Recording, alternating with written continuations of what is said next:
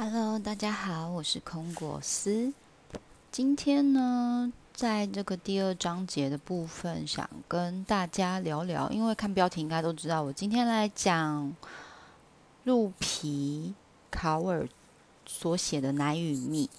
他算是一个比较能有影响力、具有影响力的青年，是有被富比士的杂志选为二零一八年三十位三十岁最具影响力之青年之一，所以算是一个 还不错的作家。那他写写了一本书叫《奶与蜜》，我之前就是听过很多次这本书了，但是我没有买来看过。那前大概去年还是今年初的时候，我就把它买来看。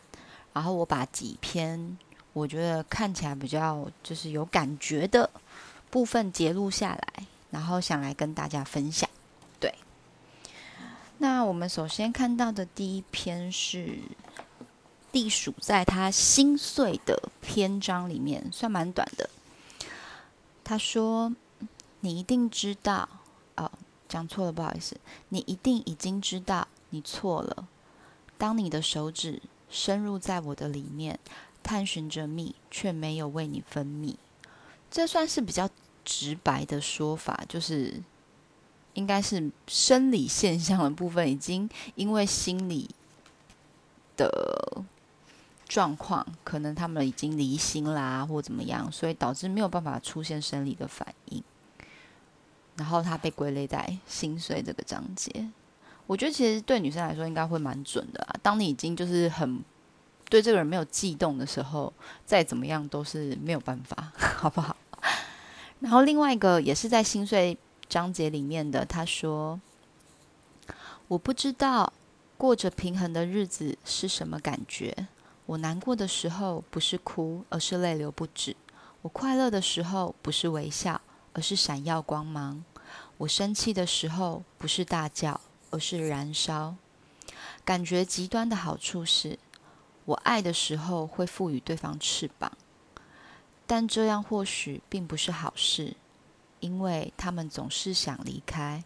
你应该看看我心碎的时候，我不难过，而是崩溃，对吧？我们在爱情里面的时候，确实都会想要把最好的给予对方，把。给对方相应的空间，给对方相应的关注，让对方觉得可以翱翔。我觉得这是在爱里面的样子，应该大家都是差不多的，只是给了对方情感，或是就像他书里面说，你给了对方一对可以翱翔的翅膀的时候，那也是代表你把摧毁自己的力量，或是离开自己的权利，交在了对方的手中。所以他还是被归类在心碎的篇章里面。那还有一个也是心碎篇章里面的，我们两人都不快乐，但我们两人都不想离开，于是我们老是伤害彼此，还称之为爱。嗯，应该是在说，有时候其实我们对于离开这件事情，就是要分手啊，或什么这件事情，其实本身是非常害怕的，对。因为有时候可能是碍于习惯，碍于对于对方的依赖，所以我们会很容易忽略那些剩下的负面的问题。我们会避开不去看，也避开不去谈，也怕离开这件事情会对对方造成伤害。再来这个篇章节就比较长一点，它也是在心碎的章节里面。我告诉你，自私的人是怎么回事？就算他们知道会伤害到你，他们还是走进你的世界，一尝你的滋味，只因为你就是那种他们不想错过的存在。你的光芒太耀眼，他们无法感觉不到。于是，他们仔细看过了你所能给予的一切，他们得到了你的肌肤、你的发丝、你的秘密。他们发现了这一切是多么真实，你是多么强大的风暴，然后他们就被击倒了。这时，懦弱就出现了。你原本以为他们是怎样的人，结果很可悲的，他们真实的样貌会取代一切。他们会失去身体里还想继续抗拒的骨气，就这样一走了之。离开之前，只说你会找到比我更好的。你赤裸裸的站在那里，体内某处还藏着他们的一部分，啜泣着，问他们为什么这么做？既然不打算爱你，却又逼着你爱他们，而他们会顺着你的话说：“我总得试一试，我要碰碰运气啊，毕竟是你。”但是那样并不是让浪漫，并不是体贴。你的存在，你的存在感强烈包围着他们，他们得冒险破坏，只为了确定自己没有错过什么。比起他们对你的好奇，你的存在是如此渺小。自私的人就是这么回事，他们赌上了整个人的存在，整个灵魂，只求自己高兴。上一秒还将你抱在腿上，仿佛拥有了全世界；下一秒就将你贬低的不过成了一张照片，一个片段，已成过往的旧事。就那一秒，他们吞噬了你。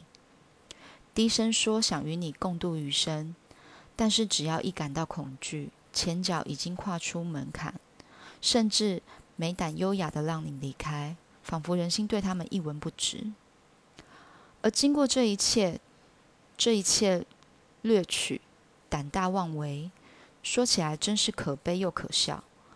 之前这些人有胆子动手脱掉你的衣服，现在却没有胆子拿起电话打给你，向你道歉，为你所失去的一切。于是你就这样失去了那人。嗯，是不是？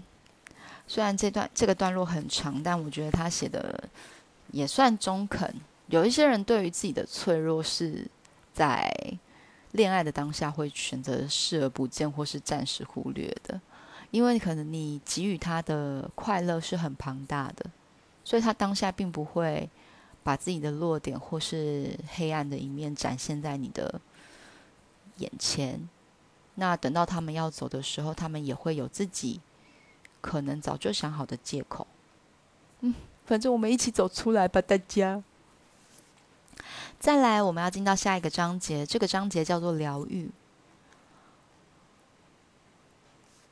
嗯，第一个蛮短的。写作的问题是，我不知道这是疗愈还是毁灭自己。因为其实我像这个作者一样，其实我也很喜欢写一些东西。但是在写的时候，当然是通常是在情绪比较负面的时候，比较偏向低潮的时候，我才会有。那个灵感想要写东西，所以很多他们有些音乐人，他们也会说，在自己低潮的时候才能写出好东西。因为我觉得，只有在你自己不开心或是难过的时候，你才会想要把这些事情说出来。但是我又不是一个会跟我生活中遇到的人说的人，所以我就会写下来，当做是一个抒发。可就像他说的，你不知道是在写写作，是在疗愈自己，还是在毁灭自己。但我还是很建议大家可以就是把自己当下的感觉写一写，说不定有一天你转头回去看的时候，你会发现，哎，我根本是个诗人呐，是不是？再也是在疗愈篇章里面的，若你天生就有跌落的弱点，你便天生具有崛起的强项。这个比较像是给自己的一个鼓励吧，对吧？然后再来想跟大家分享的，也是在疗愈篇章里面的。一派从容，才能在残酷的试炼中保持和善。嗯，这个其实非常的难。就像是举例说明好了，就像是残酷的试炼啊，有可能是你遇到的不如意，或者是你在感情中遇到的种种失望之类的，你要。很从容的面对，其实打自内心从容的去面对，心如止水，不起波澜。这件事情我觉得本身很难，但是也许你只有这么从容，你才能保持和善，否则我们就会被那种像嫉妒啊、仇恨啊、怨怼啊这些情绪影响。我不觉得就是你嫉妒别人，或是你恨别人，或者是你去怨一个人、诅咒一个人。会让自己心里得到多大的快感？因为你在快感可能就这当下那几秒，可是后来其实会泡上的是你自己整个人的人生。因为我觉得恨一个人是一件要花很大力气做的事情，比爱一个人要花的力气要多非常多，而且那个执着也比爱的执着要多很多。当你的爱情没有办法如你自己想象中的那样稳定发展的时候，非常容易产生怨怼，因为你会怨对方当时给的承诺，自己没有办法完成，那你就会觉得，那既然你没有办法完成，你又何必说出来？但其实我个人的观点是，在对方说出承诺的当下，他也许是百分之一百认真的，这件事情我愿意去相信，只是人都会变。时间在走，每一件生活上的事情都会有变化，可能一些小事情累积起来，就会形成一个比较巨大的改变，就是聚沙成塔、蝴蝶效应的感觉，所以可能就会让对方产生了一些变化，或是你自己心境上也产生了一些变化，所以我愿我们大家在感情里面都能，嗯。得到的时候快乐幸福，失去的时候从容应对。嗯，那今天就到了最后一个，我想跟大家分享的：失去你，便是成就了我自己。嗯，有时候也许你明明知道那不是一个对的人，但是当下你对他的感情过于浓浓烈的时候，很多人都说。人在感情里面是瞎子嘛？可是我觉得，其实现在的人都还蛮聪明的，不管是男生女生。其实，也许我们当下都知道对方就不是那个对的人，你也知道他有不 OK 的地方。你并不是刻意不去看到这些点，而是你当下真的太喜欢他，你没有办法抽身。但是，我们也要时常这么告诉自己：，也许失去了他很痛苦，但是也是成就了未来的我们。我们之所以成为现在的我们。可能过往的几段恋情，都有一部分的自己，就是都有我们现在一部分的自己。我们要谢谢过去的那些感情，让我们成为现在的我们。我们成为现在的我们，我们身上都一定有过去恋情的一些痕迹，可能就是呃，我们学到的一些教训，或是调整自己的某一些缺点，让自己看到自己不足的地方，然后想办法去补足。嗯，我的想法是这样。这本书其实还蛮推荐大家去看的，呃，但是呃，里面有一些比较女权的地方，因为我个人是比较喜欢看一些女权的书籍，它里面还是有一些比较偏女权的地方，所以如果嗯，你是一个大男人主义的人，那你就斟酌一下好了。然后他的书皮上面写说。这是一趟因为失而存活的旅程，这是血泪汗水掺杂的二十一年岁月，这是我的心在你的手里，这是伤痛、爱恋、心碎、疗愈。对，那他其实探讨的问题其实不只只有爱情啦，因为我这次挑出来的就是只有九个小段落而已。他探讨的也有暴力啊、虐待啊、失落等等，然后女性意识啊跟爱的主题。他分了四章，就是伤痛、爱恋、心碎跟疗愈。